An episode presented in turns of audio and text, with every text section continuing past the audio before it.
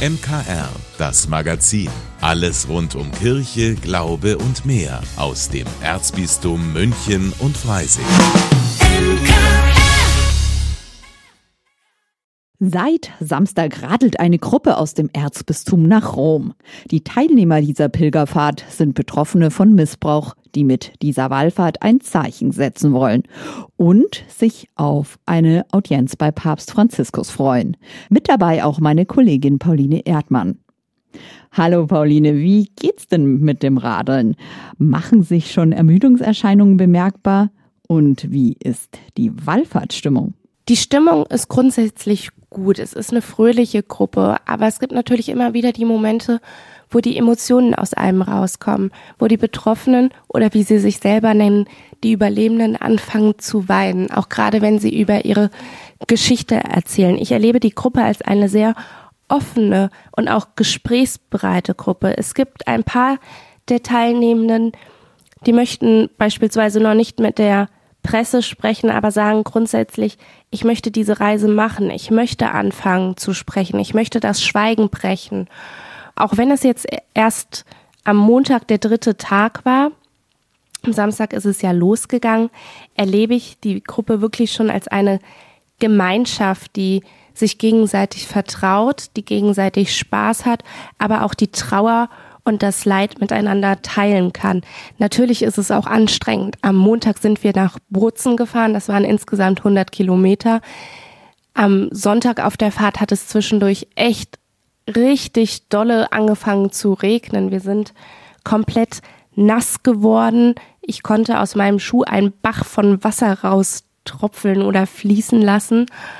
Und es sind wahnsinnig viele unterschiedliche Eindrücke, die während den drei Tagen schon entstanden sind, weshalb ich auch ganz gespannt bin, was ich noch erleben darf. Die Radler wollen Rom ja als Pilger besuchen. Wie macht sich denn das jetzt schon auf dem Weg bemerkbar? Ich würde nicht sagen, dass es sich um eine klassische Wallfahrt handelt. Es gibt immer wieder die Momente, wo der Austausch des eigenen Glaubens im Vordergrund steht, natürlich auch durch das Erlebte. Und dann ist es wieder so, dass einige, die mitfahren, nach dem, was sie erlebt haben, aus der Kirche ausgetreten sind.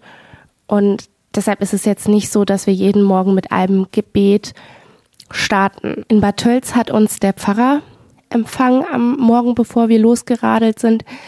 Da hat er uns den Reisesegen gegeben und eine kleine Andacht gehalten. Auch zum Start am Samstag haben wir den Reisesegen empfangen. Am Montagabend in Bozen ähm, gab es abends nach dem Gespräch noch eine kleine Andacht für die Betroffenen. Da gibt es dann auch die Möglichkeit des Gesprächs. Da ist die Presse am Abend nicht dabei.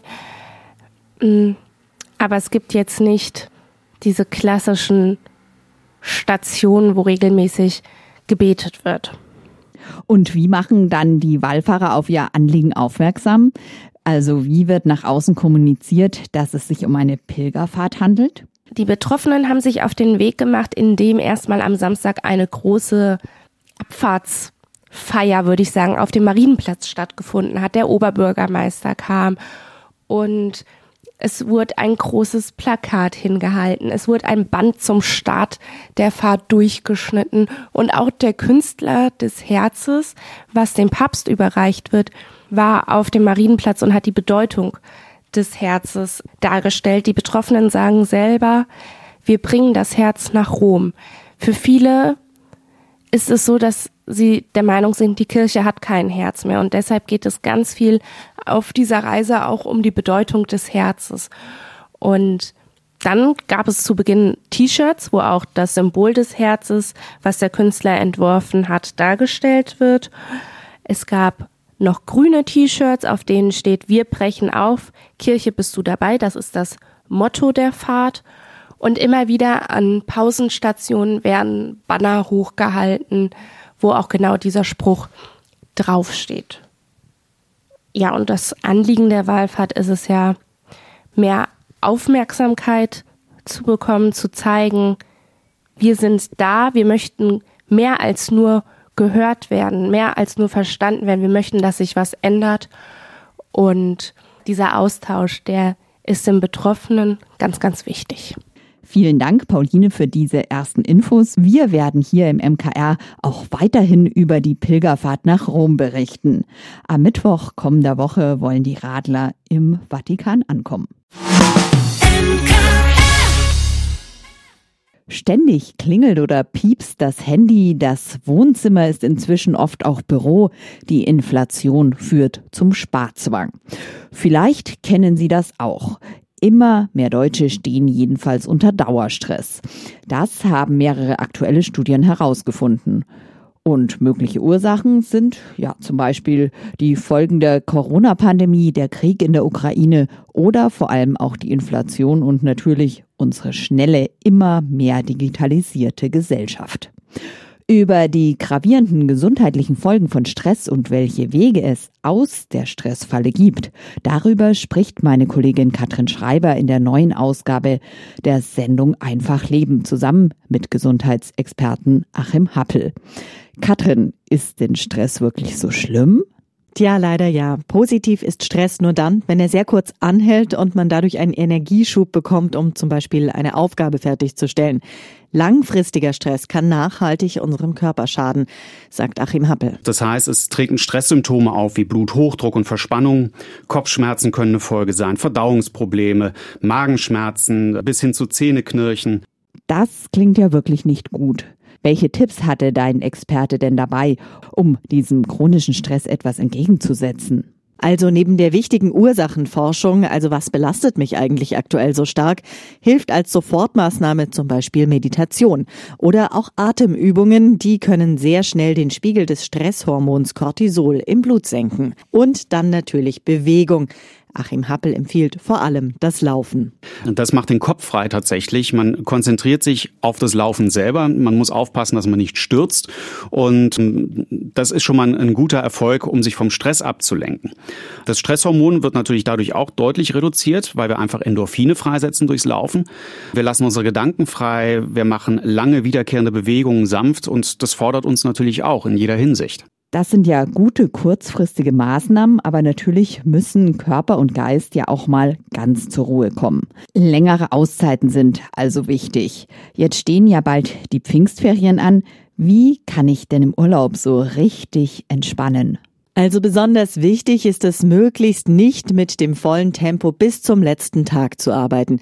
Denn es gibt auch ein sogenanntes Post-Stress-Symptom und das verhindert oft, dass wir uns im Urlaub richtig entspannen können.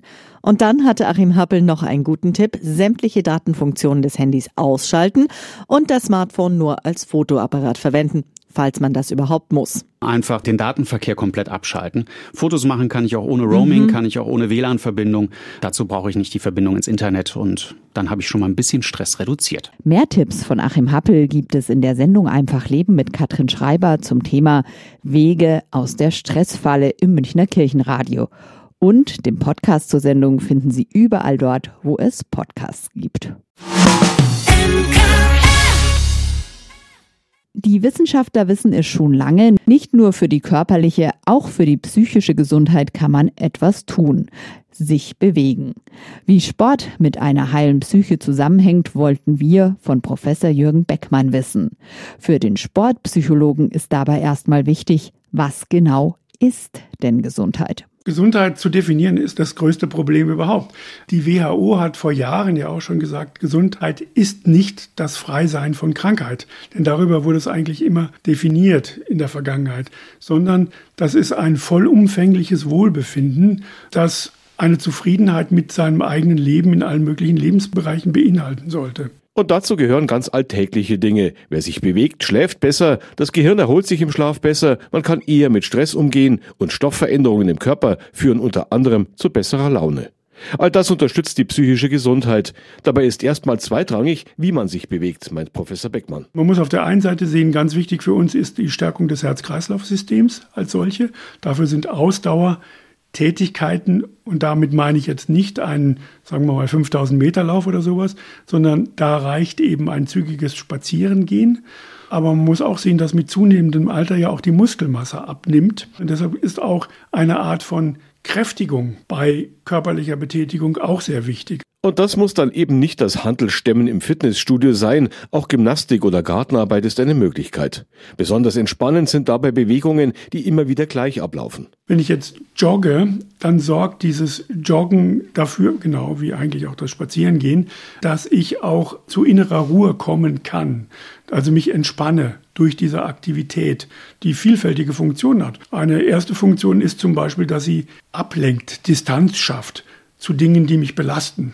Damit kriege ich den Kopf auch wieder frei für andere Sachen. Im Gehirn löst sich dann oft ein Knoten. Man sieht Dinge wieder klarer. Das gilt besonders, wenn man sich nicht im stickigen Fitnesstempel, sondern an der frischen Luft bewegt, erklärt Sportpsychologe Beckmann. Speziell, wenn ich im Wald bin, weil dort sehr viele Stoffe in der Luft sind, die positiv zu unserer Gesundheit beitragen können. Das ist sicherlich ein Aspekt, aber der anderer Aspekt ist natürlich, dass es eine Erlebnisqualität gibt, die ich im Fitnessstudio nicht habe. Wenn ich die Natur sehe, wenn ich die Natur erlebe ähm, und wahrnehme, was dort gegeben ist und ganz oft natürlich immer so diese, diese Aussage auch in Gottes schöner Natur und dann sich auf einmal bewusst zu werden, dass ich Teil eines großen Universums bin. Die eigenen Probleme werden dann ganz klein und auch im Körper passiert in der Natur etwas. Und zwar wird dann Oxytocin ausgeschüttet. Und Oxytocin ist ein Hormon, was dafür sorgt, dass ich prosozialer werde. Es erzeugt Wahrnehmung von Vertrauen und erzeugt eben mehr prosoziales Verhalten, dass man hilft anderen eher, wenn das passiert. Also Menschen, die in die Natur hinausgehen, stehen sich auch gegenseitig stärker bei, als wenn sie in einer städtischen Umwelt mit Stress belastet sind. Natürlich können die meisten Menschen durch die Zwänge des Alltags nicht einfach mal schnell in den Wald gehen, aber bestimmte Zeiten für Bewegung lassen sich meist recht problemlos in den Tagesablauf integrieren. Da gibt es natürlich Empfehlungen von Seiten der WHO, der World Health Organization, die sagt, 150 bis 300 Minuten die Woche sollte man körperlich aktiv sein. Wenn wir das jetzt runterbrechen wollen auf wirklich einfach handhabbare Dinge, dann muss das jetzt eben keine sportliche Betätigung sein sondern das kann auch die Gartenarbeit sein, beispielsweise, oder ähm, eben auch das zügige Gehen, wobei da immer als Richtwert vorgegeben wird, 10.000 Schritte am Tag wären eigentlich wünschenswert. Und wer sich dazu auch noch mit Freunden oder Familienmitgliedern verabredet, besiegt erstens den inneren Schweinehund und zweitens hilft das Miteinander auch gegen Stress und unterstützt unsere psychische Gesundheit. Willi Witte für das MKR. Schön gestaltete Kochbücher haben Konjunktur in den Buchhandlungen. Gabi Hafner stellt diesmal im Lesetipp einen Roman vor, bei dem es auch ums Kochen geht und um das Ganze drumherum eine Einladung für Gäste. Sie hat zwar keine Rezepttipps daraus mitgenommen, sich aber bestens amüsiert. Mein Buch diese Woche wäre das Richtige für einen Abend, an dem man Lust hat auf Gäste, aber keine Lust auf Kochen. Im Roman Kochen im falschen Jahrhundert erzählt die österreichische Autorin Theresa Preauer von einer jungen Frau und ihren Essensgästen, alle Ende 30, Anfang 40. Gelingt der Abend? Warnung vorweg. Es gibt zwar Zutatenangaben vor den Kapiteln, verwertbare Rezepte oder gar eine Anleitung für den perfekten Abend mit Gästen, die liefert der Roman nicht. Dafür aber jede Menge amüsante Beobachtungen und einen unterhaltsam ironischen Blick auf einen langen Abend in diesem Jahrhundert. Die Handlung? Vorfreude liegt in der Luft und die Anspannung einer Gastgeberin, die ein Essen vorbereitet hat. Letzte Handgriffe bleiben noch zu tun. Großzügig über alles Störende hinwegsehen und entspannt bleiben, das nimmt sie sich vor. Seit man schöner wohnte, empfing man Gäste bei sich zu Hause, heißt es. Die Gastgeberin allerdings müsse noch üben.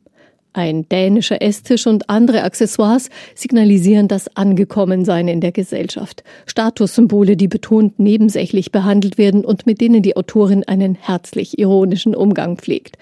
So muss im späteren Verlauf des Abends das teure, ebenfalls dänische Geschirrtuch herhalten, um ein Malheur zu beseitigen und landet dann wieder auf dem Esstisch, wo ein nasser Fleck in Herzform zurückbleibt. Ein schönes Bild die Dinge, mit denen wir unser Leben ausstaffieren und die heute eine so große Rolle spielen, oft fotografiert und in Szene gesetzt, und das, was eine Spur in unseren Herzen hinterlässt.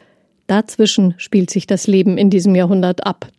Dazwischen bewegen sich auch die Gespräche des Abends. Nähe und Distanz, Harmonie und Spannung, paarweises Zusammengehören und erotisches Knistern zwischen Menschen, die keine Partner sind.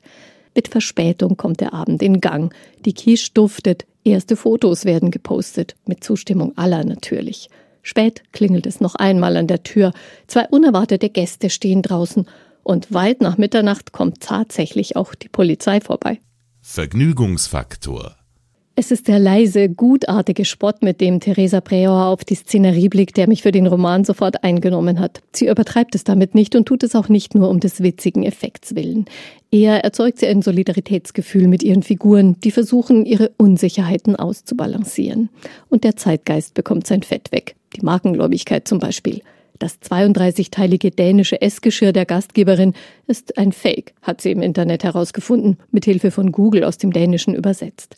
Bei der Bewältigung von Gastgeberinnenstress hilft dir das allüberall zugängliche Wissen allerdings nicht weiter und ganz unzeitgemäß zieht sie für die entscheidenden Küchenmomente doch lieber eine Schürze über, anfangs jedenfalls. Aber halt, passt die überhaupt zu ihrem lässig geschnittenen schwarzen Overall und zu dem Abend? Einen Romanabend zum Schmunzeln und immer wieder laut auflachen hat die Autorin sich da ausgedacht. Als Absacker steht auch ein Whisky mit Namen Writer's Tears, die Tränen des Schriftstellers zur Auswahl. Lachtränen sind auch nicht schlecht. Die Autorin Theresa Preauer ist 1979 in Linz geboren und lebt nach verschiedenen Stationen heute in Wien. Sie studierte Germanistik und bildende Kunst. Schon mit ihrem Debütroman für den Herrscher aus Übersee überraschte sie damals noch als Jungtalent mit viel Fantasie und Erzählwitz und bekam dafür den Aspekt der Literaturpreis. Seitdem hat sie kontinuierlich Romane geschrieben und Preise eingeheimst, außerdem Poetikvorlesungen in Mainz und Zürich gehalten. Theresa Preauer ist auch als bildende Künstlerin tätig und gestaltet zum Beispiel ihre Buchcover selbst. Erkenntnisgewinn die gängigen Trends mitmachen, aber nicht zu auffällig. Die Veränderungen durch das Internet beklagen, aber doch ständig online sein. Sich vom Klimawandel schockieren lassen, aber im Wesentlichen beim gewohnten Leben bleiben. Theresa Preauer hakt bei ihrer kleinen Abendrunde in die Widersprüche unserer Zeit ein. Wünsche, die man sich selber erfüllen kann und die Herzenswünsche, die offen bleiben. Oder steckt nicht in dem ganzen Konzept einer erhofften Erfüllung die Passivität des Empfangens? Lebensgefühl kompliziert, aber bitte nicht zu schwer nehmen. Dafür findet Theresa Preauer genau die richtige Tonlage. Um nicht über die großen Probleme zu sprechen, sprach man über die kleinen und vergaß diese dann über einem Glas Wein. Fakten zum Buch. Ob Theresa Preauer vielleicht doch irgendwann mal ein Kochbuch? Nein, das wohl nicht. Lieber wieder einen so witzigen Roman. Mit Kochen im falschen Jahrhundert hat sie jedenfalls ein sehr gutes Gastgeschenk auf die Büchertische gelegt. Erschienen ist der neueste Preauer Roman im Waldstein Verlag. Er kostet 22 Euro und kaufen können Sie das Buch in der Buchhandlung Michaelsbund oder online auf michaelsbund.de. Vielen Dank, dass Sie sich unseren Podcast MKR, das Magazin des Münchner Kirchenradios, angehört haben. Wir freuen uns, wenn Sie unseren Podcast abonnieren und in der Podcast-App Ihrer Wahl bewerten. Am liebsten natürlich mit fünf Sternen. Wir haben auch noch viele andere schöne Podcasts. Diese finden Sie unter münchnerkirchenradio.de und überall, wo es Podcasts gibt. MKR, wir machen Ihren Podcast. MKR, mehr Tiefgang für den Süden.